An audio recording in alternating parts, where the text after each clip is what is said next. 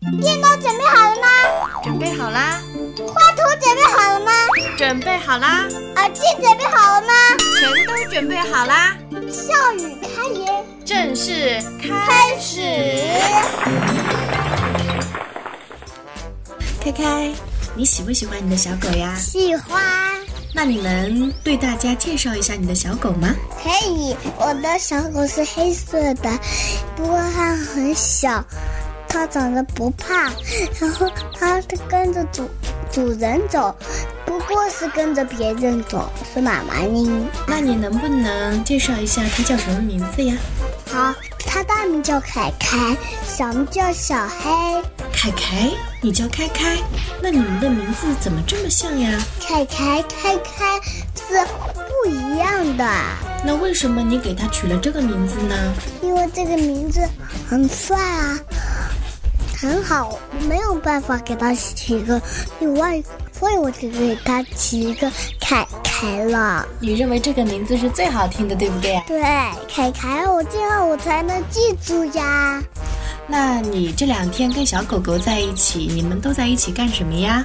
完了，带它去溜溜，才能去上学。它不，不然的话它不肯的。嗯，小狗不会说人的话，会说汪汪话，不过它也会说嗯话。那如果说小狗会说人话的话，你想跟它说什么呢？我们永远是好朋友。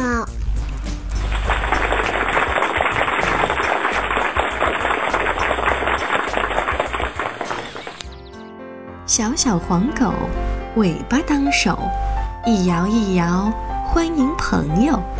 非常有趣的一首童谣。